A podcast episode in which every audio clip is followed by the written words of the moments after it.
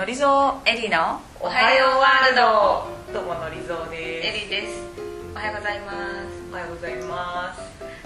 おはようワールドはロンドンのビジネススクールに通うアラサー女子2人がお届けする番組です。20代30代の女性がこれからライフイベントを迎えるにあたって自分らしく前に進んでいけるよう少しでも背中を押していけたらと思っています素敵な女性にアドバイスをもらう姿をお届けしつつ私たち自身も悩みながら自分らしく前に進む姿をお届けできればと思っています。えー今回はゲストをお迎えしてます。イイエーイ。パチパチパチパチえーゲストはスージっていう名前なんですけど。っていう名前なのかな あだ名ね名前だ名前はいあの自分で自分のあだ名スージって言っちゃうぐらい明るくて元気なスージーなんですけどもともと知り合ったのは、うんうん。まあ会社一緒に入社した仲間で、うん。のりちゃんとね。彼女あそうそうそう。で彼女は3年ぐらい働いて辞めてって、でなんかこういろいろなことに挑戦したりしなかったり。あとはあとはあの、ね、旦那さんのこう転勤というか、まあ、海外で働いてる人と結婚してそれについていって今あのヨーロッパで暮らしてるからでもそれも結構田舎町で暮らせたりしててもともと日本で活動広く活動してた時とは違う形で社会と関わってる感じですよね筋さん。どうでしょうね。ちょっと軽く自己紹介ごめんなさい。自己紹介しきれなかったごめんなさい。私今限界だけど、あ、えっ、と、すじです。はい。えっ、と、新卒でうん。一般の企業に入り、うん入り入り、3年で辞めて、うんうん。まあ、あーいろんなことして、今ドイツにいます。ドイツね。同じ。そうそう。大してちょっと大してしただけプラスアルファなか そうだよね。でもすごいさこの、まあ、私たち入社して大体10年ぐらい経った世代だけど、うん。新卒の時と。なんかこうその10年間でものすごい経験積んだよね数字は、うんまあ。経験っていうかな業種とかわかんないけど人にもたくさんあったし、そうね。なんか、そうね、いろんな人に会って、いろんな経験は多分、どう？この10年振り返って一言で言うとなんかある？なんかこんなんだった。まあまあ別に二言でも三言でもいいけど。この10年振り返ってねそうだねなんだろうな臨機応変その場その場みたいな感じ？その場その場とは言わないけれども、まあ、ある程度自分の核となるものを持ちながらその時の環境に応じたりその時の自分の気持ちに素直にその選択をしていくみたいな感じかな、へー。なんかさよくさ転職をしてる友達に聞くとさ1回目の会社辞めるのすごい勇気いったけど、うんその後は割となんか思うままに生きてるみたいなコメント聞くんだけど、うん。あれって本当？本当本当。マジ？私も一社で辞める時は本当に食べていけるかなとか若干思ったけどまあまあ何とでもなるだろうというのがあって、その次以降はもう何にも抵抗がないね。ええあのまあね年齢とかもあるかもしれないけどないの、よくないんだ。ないね。私逆に意識してることとか例えばその、まあ、この前ちょっと A さんと話した時に履歴書がちゃんとうん。いろんなスキルが身につくようにうん。いろいろ挑戦してみるとか、そんなしっかりしたことはないね。ないわ。ないね。ちなみにでもその次何しようかなって考える時、うん。その新しい仕事に就こうとかいう時にうん。何を基準にしてるまず一つは自分の生きやりなんていうのかな生きていきたい生き方ができるかどうか。の、あ生き方ってライフスタイルってこと？両方だね。だからなんかその自分のやりたいことっていうものはあってでもそれをやるのにそのなんていうの？生活とその仕事のバランスっていうのが出てくるわけじゃない、だからその、まあ、ある意味日本人かな。その自分のやりたい自分のこうなんていうのかな？し自分の核にちゃんと沿った仕事っていうのをその過程をかん過程、まあ、要は自分のプライベートな部分も考えてちゃんと両立をしてやり続けていけるかどうか。なるほどね、うん、だね一番は。そこだな。だから2つかな、まあ、だから自分がやりたいことだけで多分もうやりたいことだけだったらもっと突っ走ってると思うんだけど、ね、あのそのやっぱり自分は生活も大事だし、うん。そのちゃんと寝たいし、ちゃんと食べたいし何か大事な人たちに会ったらすぐに駆けつけられるようなこと状態でもいたいしあとはそのなんだろうな。まあね距離今ドイツ離れてるからね大事な人日本にいる行ったりするとすぐにはできないけれどもだけどちゃんとその大事な人のことを考えられる余裕が自分にあるかどうかとか、そういうところも大事にはしているね。心の余裕って大事だよねは結構だからまあある意味前の方がもっと仕事仕事というか自分のやりたいことっていう感じだったけど、いろんなまあさね経験していく中で。結婚して変わった？変わんない。結婚する前からもうだからそこら辺はもうある程度分かってたこと結婚してどれぐらいだっけ？今ね今ね2年半。2年うん半2年半。もうすぐ3年間。へそれはやっぱ最初のその3年間でうん。自分あこのこういうライフスタイルうん。じゃは自分が求めてるものではないっていうなんかこう実感があってそこからうん。どういうライフスタイルをうん。自分が求めてるのかっていうのをこう改めて考えそうだね。その最初辞めた時はまだどちらかというと仕事重視、うん。その自分のやりたいことがどういうのかっていうのだったけどその 2, 2, 2社目というか 2, 2, 2段階目の NPO だったんだけどもうものすごい働き方だそれが360日24時間で、なんか会社より大変だみたいなそうそうそう。話あの聞いた気がすそるのそのなんていうの精神的なものは全然もうやりたいことにすごい近いから、全然あのその苦しさみたいなものはなかったんだけど本当に冗談じゃなくて350日24時間みたいな感じで、リソースも多分そのかけられてそうそうそうそうそうそうそう。そうだからそうそうそうそうそう。そういうのもあったからなんかでもそこで働いてる時になんか友達が結構ちょっと大変な状態になっちゃってた時があってうん。でその子から電話をもらった時にどうしても仕事が抜けられなくていけない時があってでそういう時にな何のためにうん。じゃあ私は今これをしてんだろうみたいなのとかもあったしだからなんかそのなんていうのかな。ある程度やっぱり自分に余裕がないとあのやっぱり自分ハッピーでいて健康でいてそれによってまず自分の大事な人たち大事にするっていうのはやっぱりなんていうのかな根底にやっぱ置きたいなっていうのはすごいで自分を大事にしないと。そうそうそうそう。でそれにもちろんそれを確保した上であのなんていうのかな自分のねあの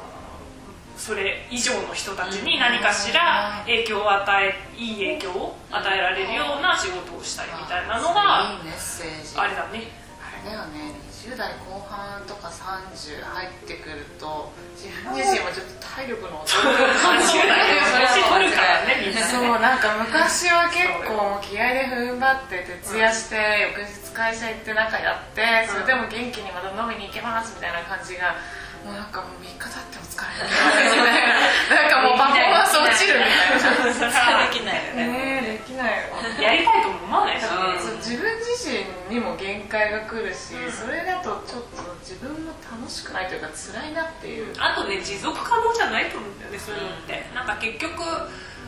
ほ本当に長くねやっていきたいんだったらやっぱ体って資本だしそのなんかやっぱり自分がいい状態じゃないと結局は続けていけないから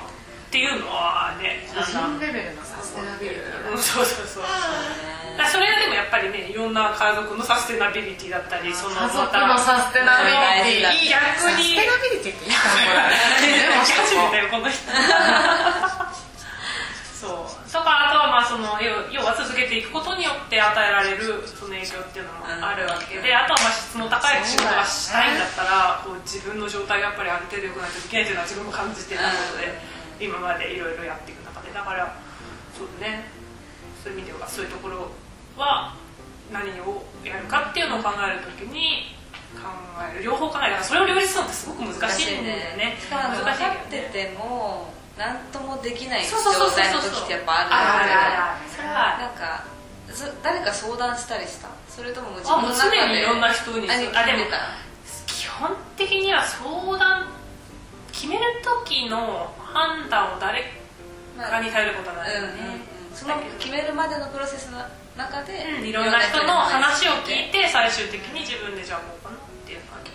それをなんかこう自分のなんだろうモデルになるような人を見つけてきたのかそれとも全然関係なく近くにいる人大大事な人とか。おあのモデルになる人って私いなくって、まあなんかいいないいなこの人のこういう部分いいなこの人のこういう部分いいなっていう感じではすごくいろんな人とか身近な人もそうだしそうあのもちろん偉人みたいな人もそうだし、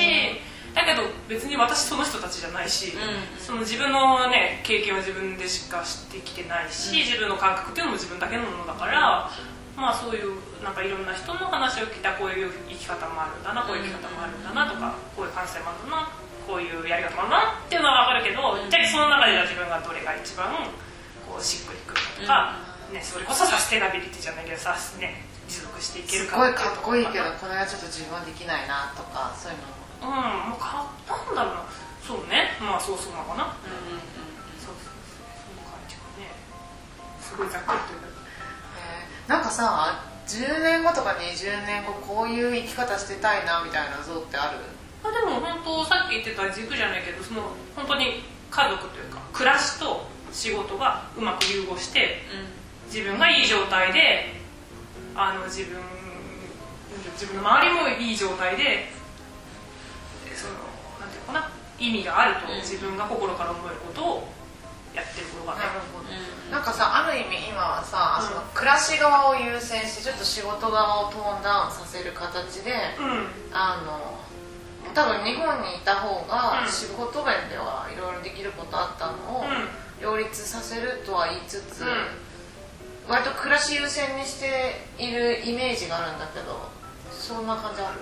ある意味では、まあ、そうあの一方今の状態的には多分そうで、ある意味では逆に日本にいるより圧倒的に大変？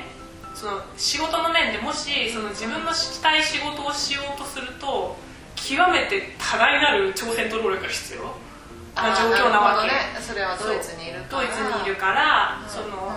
その自分の思うようになことがしたいってなるとものすごいある意味日本にいたレベルの比ではない努力と努力と労力。がかかる、ん。ねまあし。かもかけたところでできるかもうん、わからない。だからそういう意味ではなんていうのかな割り切ってというか充電期間みたいなイメージ。いやいや全然充電じゃない。だからだから充逆に言うならばすっごい大変な状況というなくもない。だからなんていうのかな。なんかその今がじゃあ充電期間で3年ついてきますって感覚でも最初からなかったしー。何かしらそのここでの経験をどういうふうに生かしていくかということしかあんまり考えてないもんね、うんうんそうねだからまあそのでも今は生活的にはすごい余裕があるしそのあのなんていうの？やりたいことが日本でいたことができるわけでももちろんないんだけれどもすごくチャンスっていうのは自分の考え方次第でいっぱいあるわけでそれをどういうふうに自分がしていくかっていうのは自分のまあねそれこそ本当に動き方次第というか、まあ、するかしないかも含めてそれは自分の考え方次第だなというふうに思ってるからなんか別になんか旦那さんのもちろん旦那さんのためにこっち来たし、それこそフラストレーション溜まって当たることとかもしょっちゅうあるけど、あるある、めっちゃあるわ。めっちゃ当たったりもするけど、でも結局はね、まあ、自分が決めてきてるわけで、うん。かつそのこの経験を何かしらの形であのつなげていくぞという意志は極めて強く最初からあるので、うん。ね。それが別に仕事という形ではなかったとしてもそのなんかねマイノリティとして。ね、生きていくことの経験だったりとか、まあそのね、今ライターとして記事書いたりとかしてるのを、まあ、今後の自分のあれにつなげるためには。やっぱ10年後とか20年後に目指してるこの両立してる姿に対する通過点みたいな感じなのうん、それはすごいうんあるね。だからなんか逆にね今までとは自分が思ってたのとは違う形で不可抗力であのそのそのなんていうのかな。そのある意味その状態に近いところにいきなり飛んだっていう感覚もあるかもしれないちょっあへえあとなるほど。そううまくはいかないけど。日本にいたらむしろどっちかっていうと仕事とかキャリアとか、うん。そっちがこうフォーカスになっちゃうところを一旦なんかバシッと切られて違う国に来たみたいな。そういう感じ？うそうね。それもあるしあとはなんかやっぱりさなんていうの？相手がいてどこにいるかわからなくてないっていうのよちょっとあの4人目のゲストが今すごくフィーバー。されてフィーバーしております赤ちゃんがめっちゃやりたいことありすぎて。トーク一緒にトークしてます。一緒にトークしたいね。一緒にトークしたいね。なんだっけ話なんだっけ？今えーっとなんだっけ？バチッと切られあそうだね。あバチッと切られてうん。生活うんキャリアキャリアの生活が一旦止まったというかなんか強制的にこっちに来たみたいな。そうそういう考え方もできるし逆に言うならばその生き方の選択肢がすごい結婚したことで広まったとも言えるなと思って。いい考え方だねそれ。でも実際本当そうで例えばねまあねありがたいことにその今すごい自分が必死で稼がなくても生活ができる状態で、はいはいある意味自分がやってみたかったなって今まで思ってやってなかったことをやり始めているっていうことも一つ本当に事実だしあとは、まあ、もちろんねそのねやっぱり海外暮らしで、ね、日本日本っていうか英語もね通じずに今はね今までほとんどやったことのないしラングエラングエッジってなんだっけ？あの言語だ言語は しかもしかもドイツ語とか別に習いたくもないのに死ぬほど死ぬほど難しい言語をやって難しいらしいなそう本当に難しいんだけどでも本当にちょっとバーンと気味だけどをやりながらっていうのも、まあ、ある意味経験だし、まあ、挑戦だしだからそれをなんていうのかな仕事いわゆるキャリアっていわゆる一般的に言われるキャリアみたいなのからするとなんていうのなんかね夫のために来ましたみたいに思われるかもしれないけど別に私はあんまりそうは思ってその意識はないんだあんまり。いやあるよ。ちょっとはあるから イラストレーションはってあるけどでもそういうふうに思いたくもないしああなるほどねあるけどそう思うんじゃなくて考え方変えて。て結局は全部自分の考え方次第でやろうと思えば別にいろんなことが今の時代できるわけで、だからそれはまあもちろんすごく厳しいことではあるし大変なことではあるんだけどそういうふうなあのなんていうのかな体制で自分がいたいなと思う。うんなるほどだからね今英国で本当にきるしプロジェクトとかもさなんかさ別にさ何もないところでも何か人はいるわけで、うん何かやろうと思えばきっとできると思うんだよね、まあ今その段階には行ってないけども、だからまああのまあ今はそうね特にマイノリティでドイツに暮らすというところをすごく実感するのが自分のまたね今後にすごくつながることだなっていうのはすごい思うし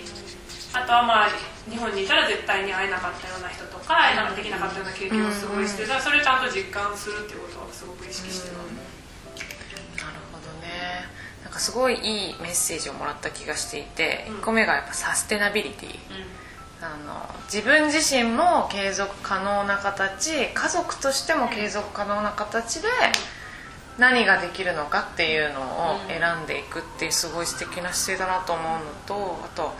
10年後20年後への通過点だから今あれができてないとかこれができてないとかって悩むよりはその10年後を妄想しながらこうじゃあ今何しようかなって思うのはすごい前向きでいいなと思った。ね、今できないことに注注目するよりは今何ができるかななって考えないと。そうでも全部本当ねいいことも悪いことも経験だし、それがやっぱ自分の身になっていくからどちらかというとなんかなんていうんだろう何をするかというよりかは自分がこういろんな経験をして豊かな人間になっていくことに重きを置いてね。そうだね。だからそういう意味では臨 ある意味これだけ臨機応変ね。通過点だけどまあ基本的に臨機応変。だけども向かいたい方向性というかそういうものを持ってるっていう感じでまあ十何人超えよみたいな感じな。るほどね。いやなんかいろんなことを経験したからこそ多分言えるセリフだよね。すごいいいお話をたくさん聞けましたが、